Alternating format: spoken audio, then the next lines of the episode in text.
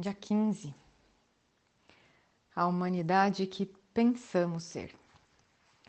Talvez estejamos muito condicionados a uma ideia de ser humano e a um tipo de existência.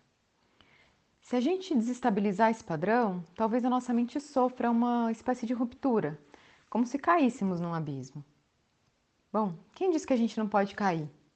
Quem disse que a gente já não caiu? Houve um tempo em que o planeta, que chamamos Terra, juntava os continentes todos numa grande pangeia. Se olhássemos lá, de cima do céu, tiraríamos uma fotografia completamente diferente do globo.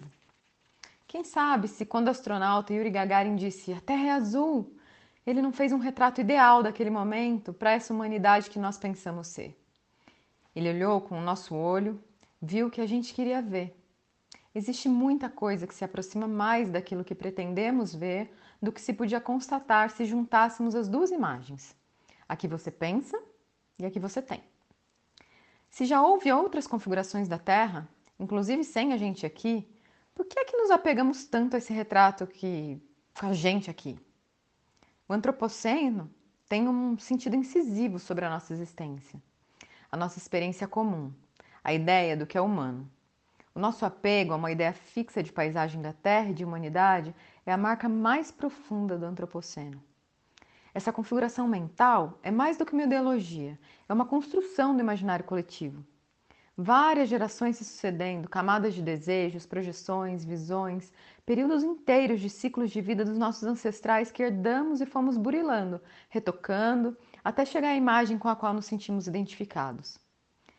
É como se tivéssemos feito um Photoshop na memória coletiva planetária, entre a tripulação e a nave, onde a nave se coloca no organismo da tripulação e fica parecendo uma coisa indissociável, é como parar numa memória confortável, agradável de nós próprios, por exemplo, mamando no colo da nossa mãe.